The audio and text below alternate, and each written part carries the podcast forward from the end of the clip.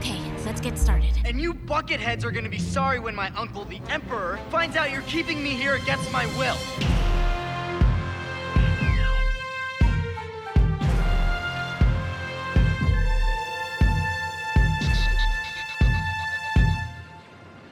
Der erste Auftritt eines Sith in einem Star Wars-Film.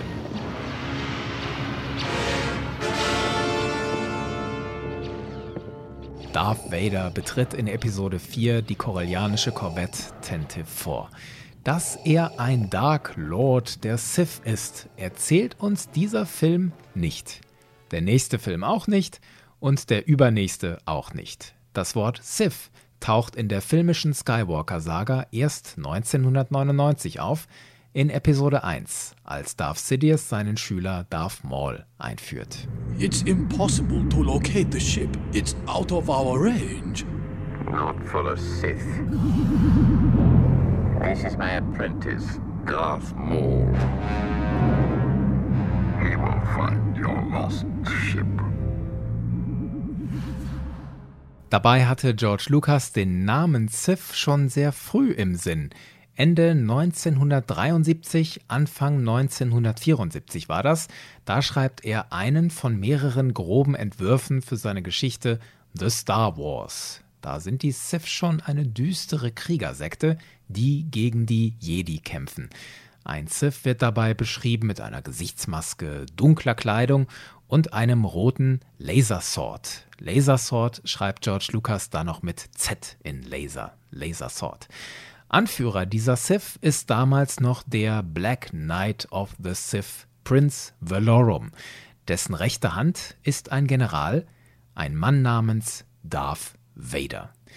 George Lucas hatte den Begriff Sith also schon früh im Sinn, aber in seinen Filmen tut er erst gar nicht so viel dafür, uns diese Sith näher zu bringen.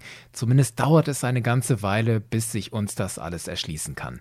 Ein alter Orden von Machtnutzerinnen und Nutzern, die sich religiös der dunklen Seite der Macht verschrieben haben, getrieben von Emotionen, vor allem Hass, Wut und Gier. Hinterlistig und davon besessen, Macht anzuhäufen, koste es, was es wolle. Unter Darth Sidious und Darth Vader sind die Sith auf ihrem Höhepunkt. Nach einem Jahrtausend der Planung im Verborgenen sind die Sith jetzt die Herrscher über die Galaxis. Noch nie war ihr Machtbereich so groß. Everything is proceeding as I have foreseen.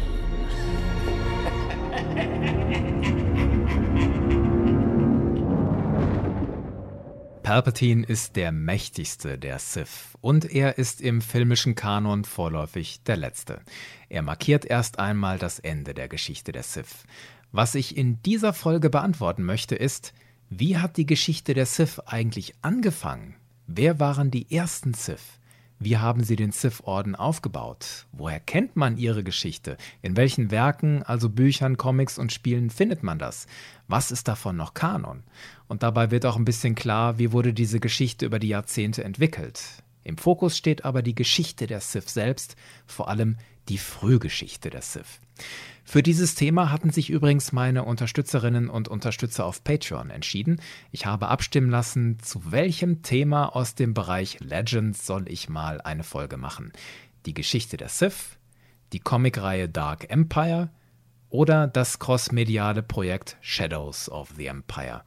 15% wollten etwas hören zu Dark Empire. Das ist die Geschichte, wo der Imperator sich klonen lässt und Luke Skywalker sein böser Schüler wird. 31% wollten gerne eine Folge hören zu Shadows of the Empire, die Geschichte um den damals neuen Helden Dash Render, die Suche nach Boba Fett und dem eingefrorenen Han Solo, dem Black Sun Syndikat, dessen Anführer Prinz Shizor sogar den Imperator herausforderte. Alles schöne Themen, aber satte 51 Prozent wollten, dass ich etwas erzähle zur Geschichte der Sith. Also mache ich das. Ich bin Kevin. Viel Spaß dabei. Sith Lords are our speciality.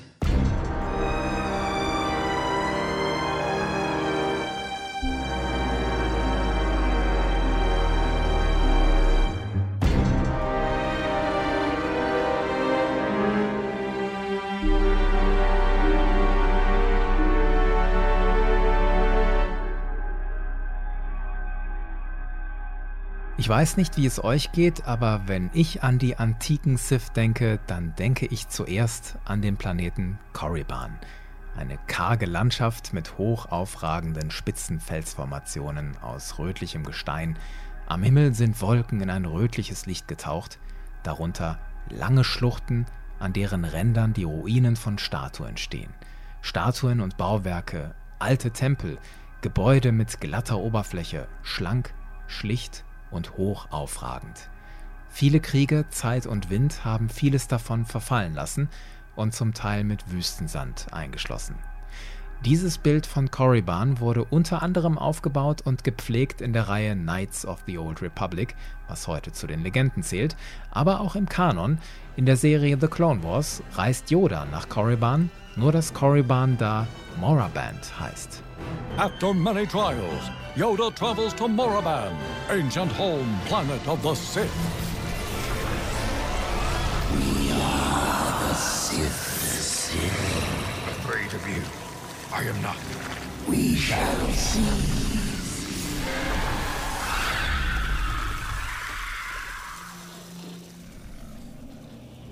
Moraband, die antike Heimatwelt der Sith. So ziemlich alle kanonischen Nachschlagewerke stellen klar, dass Moraband früher Korriban hieß. Damit haben wir schon mal einen Ort für die frühe Geschichte der Sith. Aber eine Geschichte lässt sich schwer erzählen ohne konkrete Zeiten und vor allem ohne Personen. Und da ist der Kanon aktuell noch sehr knapp und zurückhaltend. Da heißt es sehr vage.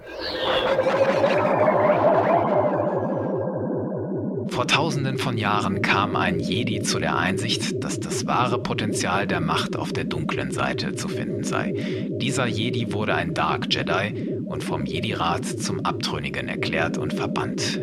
Dieser Abtrünnige fand aber Anhänger und baute im Exil den Sith-Orden auf.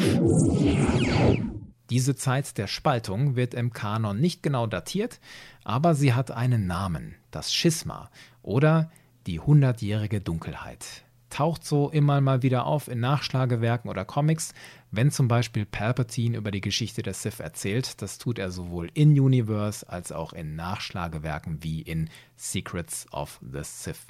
Was dort im Kanon überall fehlt, ist ein Name.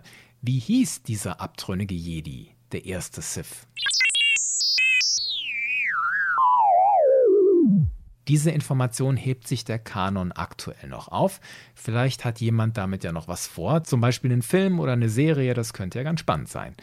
Wenn man den Namen des ersten Sith erfahren will, muss man in die Legends gucken, in das frühere erweiterte Universum. Zum Beispiel in dieses Büchlein hier. Das ist das Book of Sith, Secrets from the Dark Side.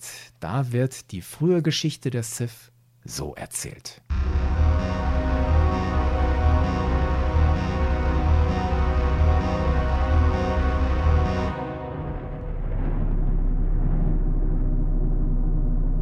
Das erste große Schisma.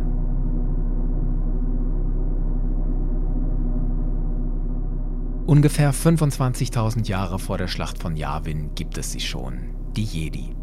Nur sind sie damals noch nicht fester Teil der Galaktischen Republik. Sie existieren außerhalb davon als religiöser Orden, unter anderem auf dem Planeten Typhon. Eine alte Anlage aus dieser Zeit sehen wir in The Mandalorian Kapitel 14. Die Jedi sind damals treue Anhänger der hellen Seite, doch einige von ihnen stellen diesen alleinigen Fokus auf das Helle in Frage. Sie entdecken die Macht der dunklen Seite, die Macht von Bogan. Bogan und Ashla, das sind ja traditionelle Namen für die helle und die dunkle Seite, hört man so auch im Kanon immer mal wieder, wie hier in Rebels. Jedi and Sith wield the Ashlar and Bogan, the light and the dark. I'm the one in the middle. The Bendu. Wie gesagt, 25.000 Jahre vor Yavin erkunden erste Jedi die dunkle Seite. Der Anführer dieser frühen Anhänger von Bogan heißt Xendor. Als der dann noch eine Liebesbeziehung mit der Kriegerin Arden Lin eingeht, kommt es zum endgültigen Bruch mit den Jedi. Xendor gründet auf dem Planeten Leto seine eigene Akademie für die dunkle Seite der Macht und formiert die sogenannten Legions of Leto. Mit denen greift er schließlich die Jedi an und wird vernichtend geschlagen. Dieser Konflikt ist in den Legenden der erste große Konflikt zwischen Anhängern der hellen und der dunklen Seite, aber es ist noch nicht die Geburtsstunde der Sith. Die beginnt mit einer Gruppe um einen anderen Mann. Ejunta Paul. Ejunta Paul galt in den Legends als der erste Dark Lord der Sith. Im kleinen Büchlein Book of Sith gibt es eine Darstellung von ihm, die seht ihr auch auf dem Cover dieser Folge. Da steht Ejunta Paul aufrecht, trägt ein dunkles Gewand, das nach einer Mischung aus Goff, Kutschermantel und Jedi-Robe aussieht. Eine Hand streckt er aus nach einem Wesen, das vor ihm kniet. In der anderen Hand hält Paul ein rot leuchtendes Lichtschwert. Er trägt eine Kapuze über dem Kopf, deswegen ist sein Gesicht teilweise verdeckt. Er wirkt auf jeden Fall blass, seine Augen leuchten rot, sonst hat er keine besonderen äußerlichen Kennzeichen. Er sieht ziemlich generisch aus, ein bisschen wie eine Gothic-Dunkelelfen-Version eines Jedi. Auf diesem Bild steht Paul zwischen weiteren Dark Jedi wie Xo-Xan und Canis Moore. Sie stehen nicht nur im Mittelpunkt dieses Bildes, sondern auch im Mittelpunkt des zweiten Schismas, also der zweiten Abspaltung von Jedi, die sich der dunklen Seite zuwenden. Das passiert ungefähr 18.000 Jahre nach der ersten Abspaltung unter Xendor und den Legions of Leto.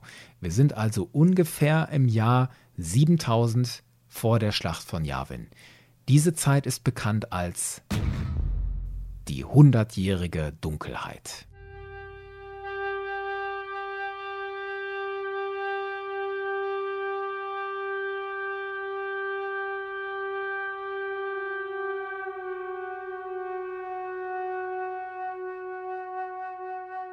Die abtrünnigen Jedi um Ajunta Paul experimentieren mit der dunklen Seite, mit Zielen, die wir später auch bei anderen Sith wie Darth Plagueis und Darth Sidious finden. Unendliche Macht, unendliches Leben. Sie schaffen dabei neue Wesen, räuberische Monster, die dem Willen der dunklen Jedi unterliegen, Darunter sind die sogenannten Leviathane. Das sind fliegende, monströse Köpfe mit vielen Augen, Armen und gigantischen Mäulern mit reißenden Zähnen. Wer aus Dungeons Dragons die Beholder bzw. Betrachter kennt, so ähnlich sehen die Leviathane aus. Mit solchen Monstern greifen die Abtrünnigen die Jedi an. Der Konflikt dauert knapp 100 Jahre, so bis 6900 vor der Schlacht von Yavin, dann gibt es die entscheidende Schlacht von Corbus. Die Jedi gewinnen und Junta Paul und die anderen Abtrünnigen werden ins Exil verbannt. Sie fliegen mit ihrem Raumschiff in eine Region, die als Stygian Caldera bekannt ist. Das ist ein galaktischer Nebel in den äußeren Randgebieten, in dem später das Zentrum des Sith-Reiches liegen würde. Die abtrünnigen Jedi landen auf einem Planeten, der am lautesten nach denen schreit, die die Stimme der dunklen Seite hören, auf Korriban. Dort werden die abtrünnigen dunklen Jedi zu Sith.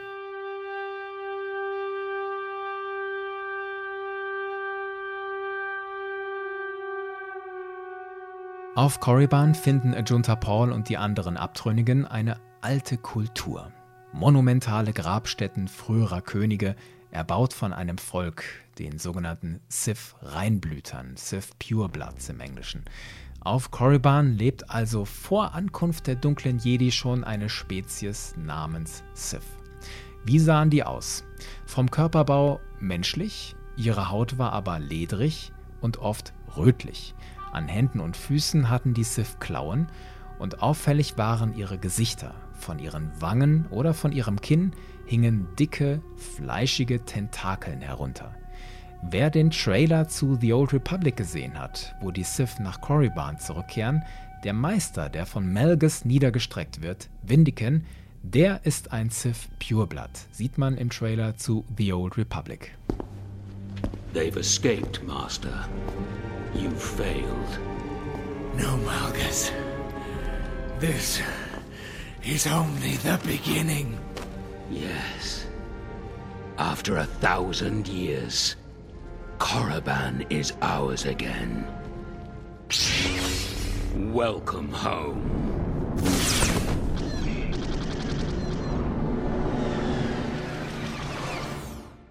Welcome home, willkommen zurück auf Korriban. Hier kamen die abtrünnigen Jedi also ca. 6900 vor der Schlacht von Yavin an und wurden von der heimischen Sith-Spezies begrüßt. Die Sith hatten in ihren Reihen keine Machtnutzer, deswegen waren die Neuankömmlinge ihnen überlegen. Und diese Dark Jedi machten sich innerhalb weniger Wochen zu den Anführern der Sith. Sie unterwanderten ihre Machtstrukturen, arbeiteten sich vor bis zum König der Sith, Hakagram Grausch, bis schließlich Ajunta Paul diesen König mit einem Schlag seines Lichtschwertes enthauptete.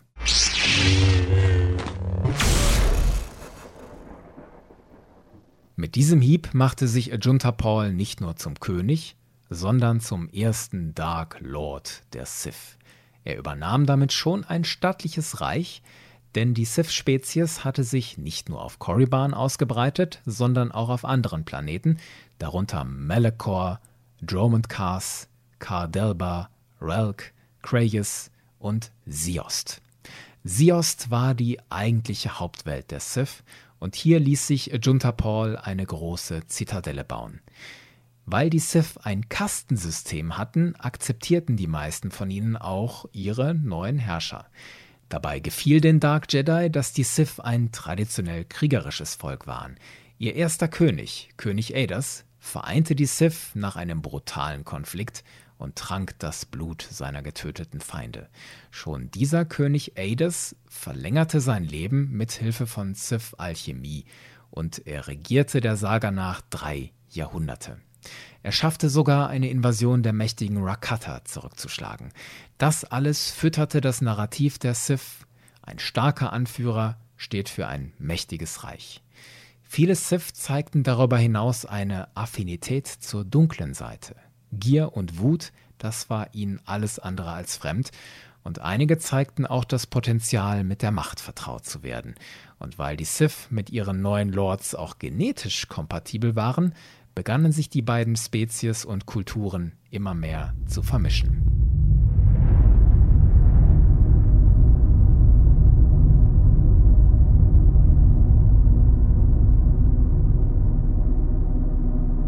Ajunta Paul war der Dark Lord.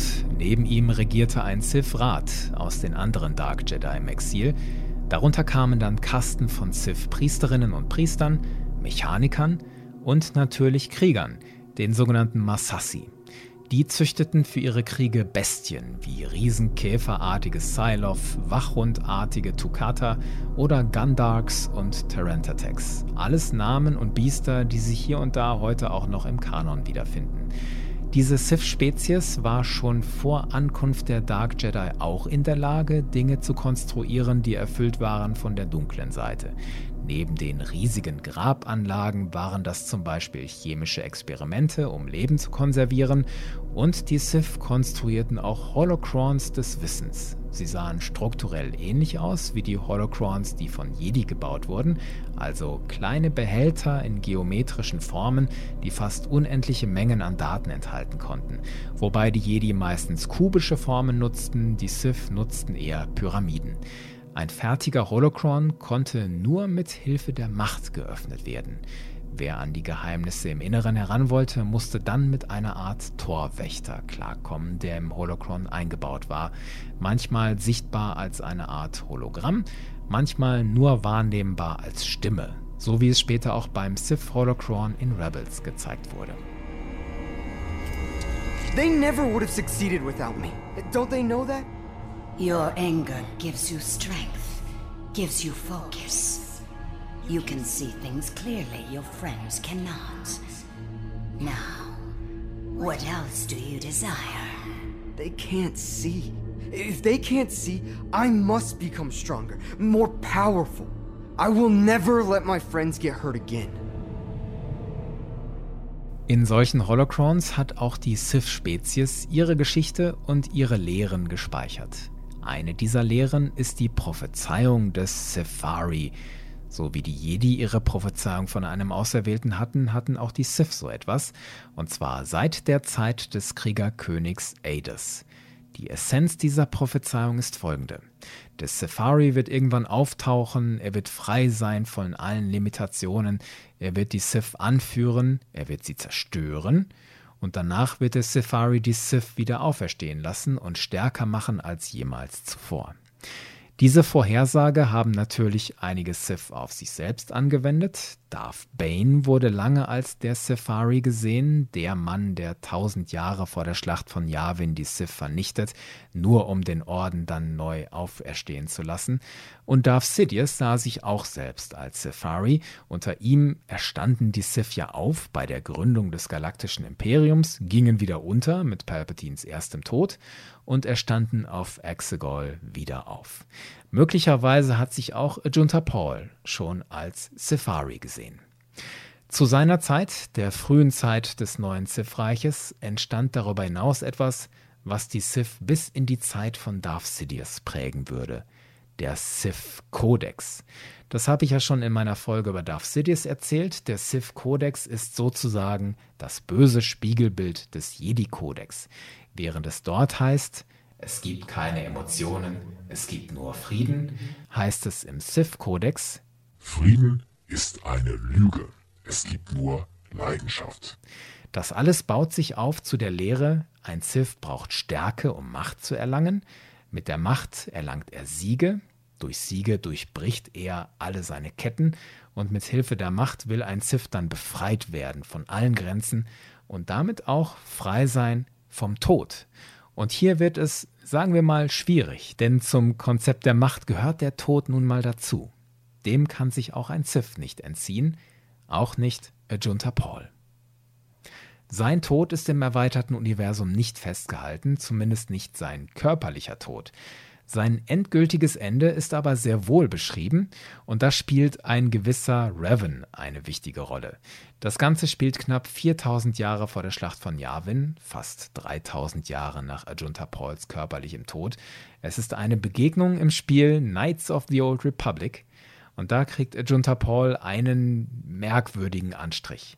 Man ist da als Revan auf Korriban unterwegs. Bei der Sith Akademie auf Korriban erzählt uns ein Sith namens Galen Lore, dass hier möglicherweise das Grab von Ajunta Paul ist. I've been working on a translation of some of the runes by this tomb. I'm quite excited. This may very well be the tomb of Ajunta Paul. Galen Lore erzählt, dass mit Ajunta Paul möglicherweise sein Schwert begraben wurde.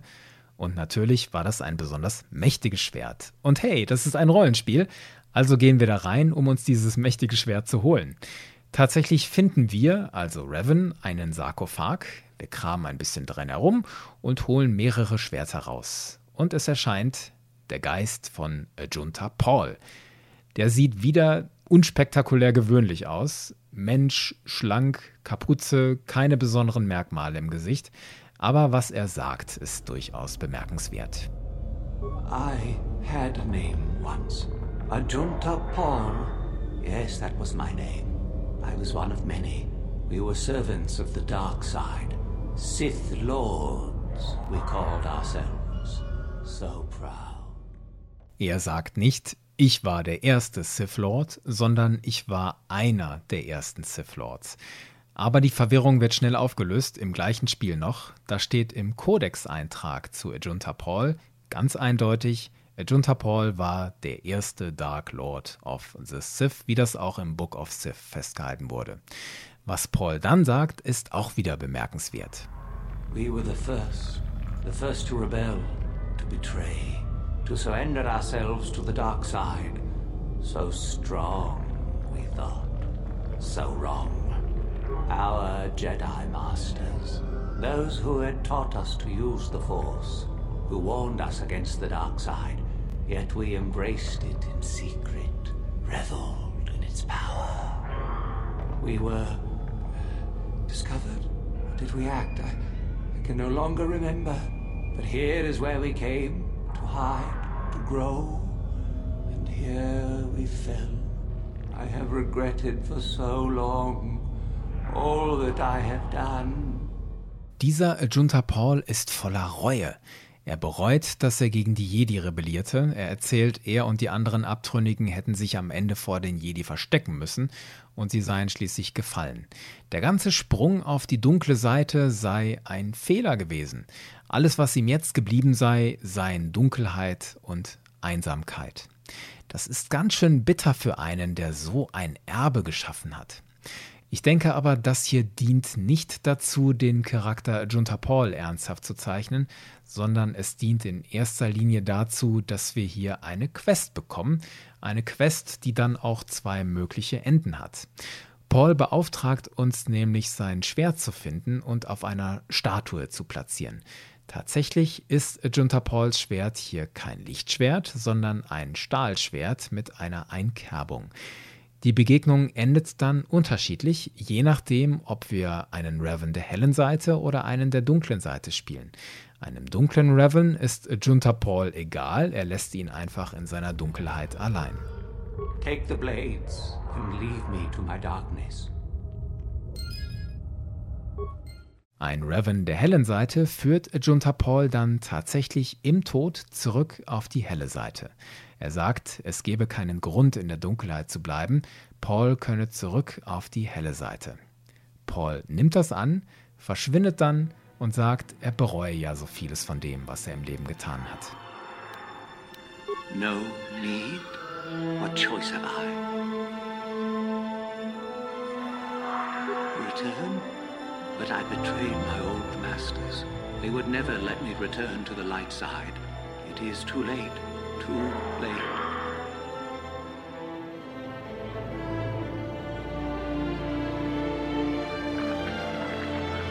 If, if I could return, oh, my master, it has been so long, and I regret so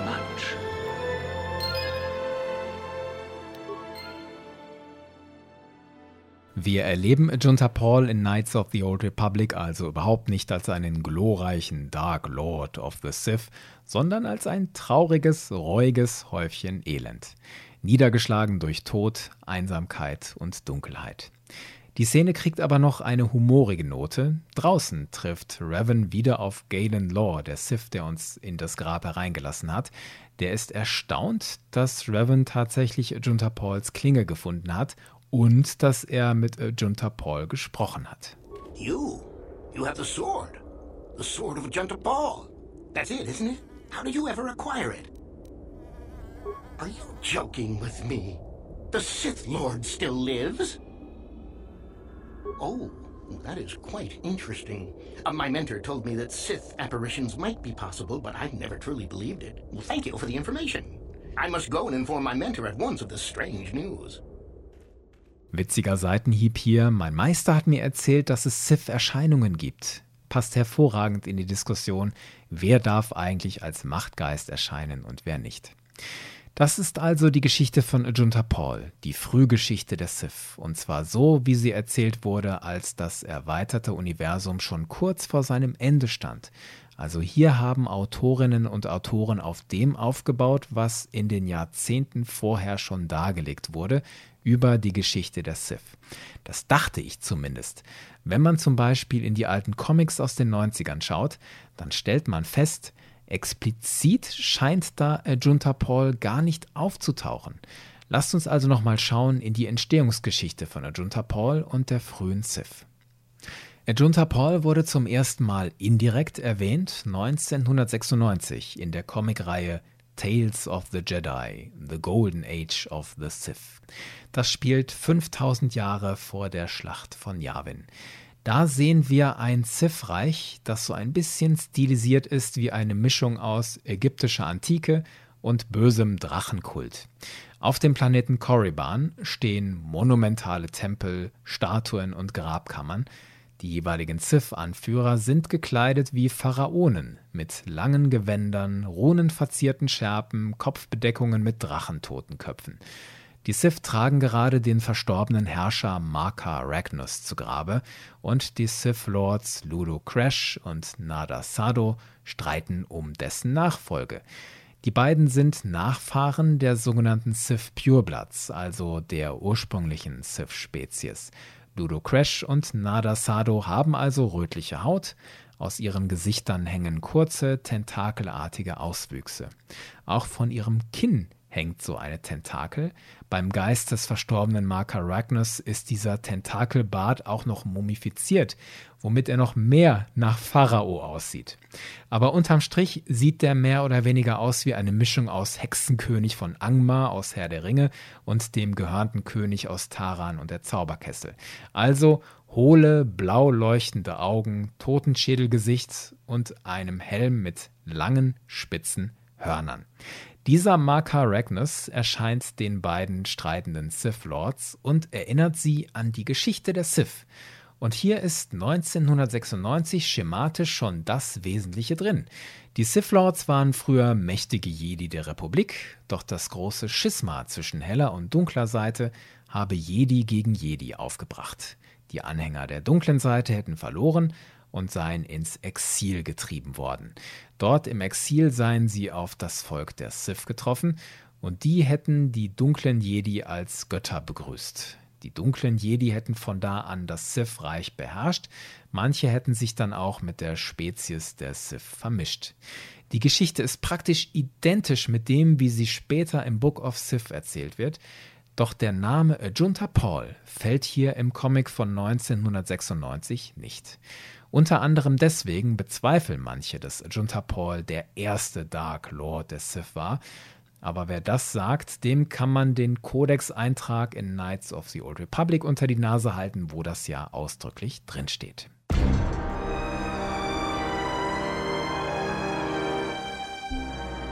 Was von diesen Legends über die Frühzeit der Sith bleibt.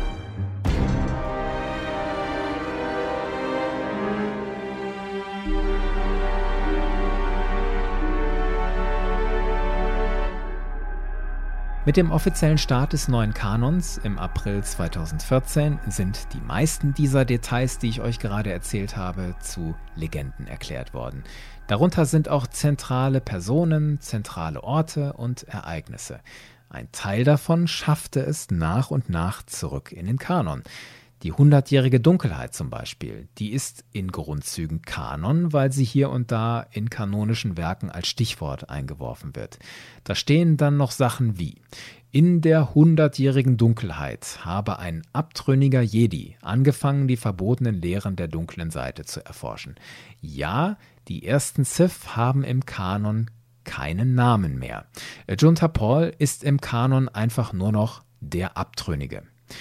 Der Hohe Rat der Jedi fand aber auch im Kanon diesen Abtrünnigen ziemlich empörend und hat ihn ins Exil geschickt. Im Zusammenhang damit wird oft der Planet Moraband genannt, zu dem ja im Kanon klargestellt wird, dass das in der Antike Korriban hieß.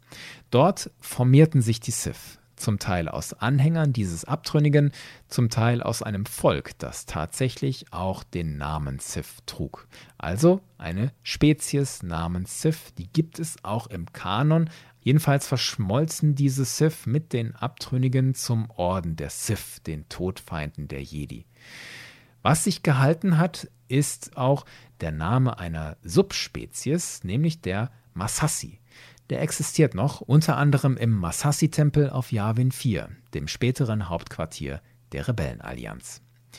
Dieser Tempel ist immer wieder Dreh- und Angelpunkt der Sith-Geschichte im erweiterten Universum gewesen. Mit ihm ist zum Beispiel der Name Exakun verbunden. Exakun, das war für mich damals persönlich eine Erleuchtung. Als ich in den 90ern seinen Namen das erste Mal gehört habe, war damit die Erkenntnis verbunden, Moment, es gibt noch andere neben Darth Vader und dem Imperator? Exakun tauchte auf in der Romantrilogie Jedi Academy von Kevin J. Anderson aus dem Jahr 1994. Diese Romane spielen nach Rückkehr der Jedi-Ritter. Luke baut da seine Jedi-Akademie auf Yavin 4 auf und dort turnt Exakuns Geist rum und versucht, Lukes Schüler auf die dunkle Seite zu ziehen. In Geschichten, die später erscheinen, wird Exakuns Geist unter anderem noch Darth Revan entgegengeschmissen. Die Geschichte von Exakun, als er noch lebte, wie er von Jedi zum Sith wird, quasi ausgebildet vom Geist von Frieden Naht, steht in der Comicreihe Tales of the Jedi. Freedom Naht wiederum ist einer der prominentesten Sith, die in der Comicreihe Tales of the Jedi erschaffen wurden. Mit seinem Charakter bekamen wichtige Orte eine Hintergrundgeschichte, wie zum Beispiel auf dem Planeten Onderon die Hauptstadt Isis oder eben dieser Masasi-Tempel auf Yavin 4. Friedenat wurde ungefähr 400 Jahre vor Revan geboren, wurde Jedi, schloss sich aber der dunklen Seite an, unterwarf Onderon, regierte von Isis aus und nahm auf Yavin 4 dann eben Exar-Kun als Schüler. So kamen in all den Jahren immer neue Sith dazu, mit zum Teil tiefgehenden und spektakulären Geschichten. Zu Darth Bane und Darth Revan findet ihr in diesem Podcast ausführliche Folgen.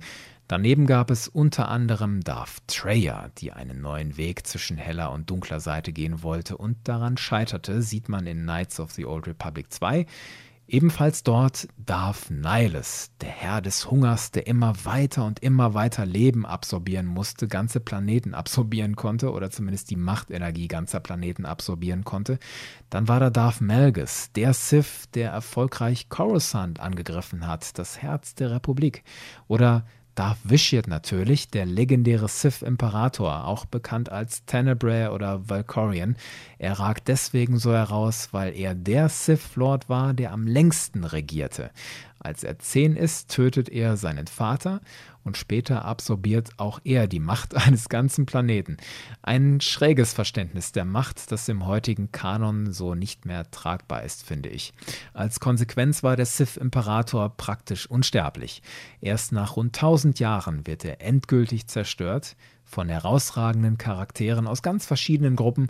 Unter ihnen ist auch Revan. Die Legende des Sith-Imperators Vitiate und die von Darth Malgus kann man am besten nachvollziehen im Online-Rollenspiel The Old Republic. All das ist symptomatisch für die Geschichte der Sith, genau wie für die Geschichte des ersten Dark Lord Ajunta Paul. Ajunta Pauls Geschichte wurde nicht von einem oder wenigen Menschen in einem Rutsch durchgeschrieben, sondern versatzstückartig dort eingesetzt, wo sie gerade gebraucht wurde zur Zeit des Sith-Aufstandes unter Freedom Naht als Teil der Legitimations- und Erinnerungskultur in Universe. Im Fall von Revan war Junta Paul einfach nur ein Rollenspiel-Quest.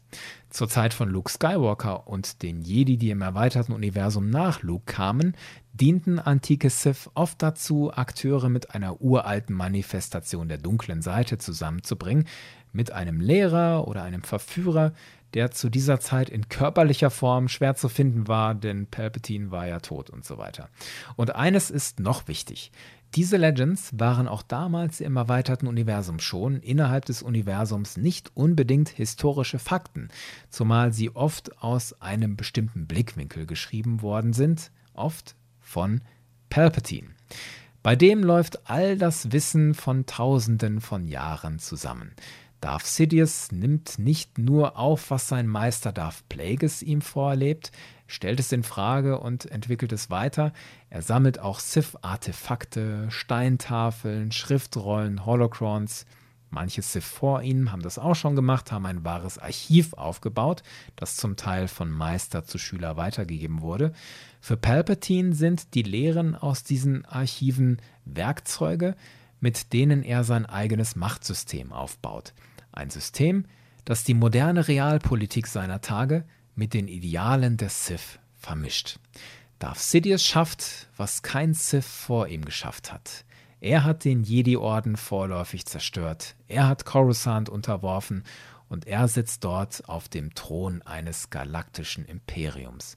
Davon träumten die Sith seit Beginn ihrer Geschichte, seit dem ersten großen Schisma, seit Xendor die helle Seite in Frage stellte – und Ajunta Paul sich zum ersten Herrscher der Sith machte. So, ihr Auserwählten, ihr Safari, das war mein Blick auf die Frühgeschichte der Sith. Danke gilt dieses Mal ganz besonders wieder Nikolas. Die Musikakzente, die ihr gehört habt, die hat Nikolas extra für diese Folge gemacht. Good.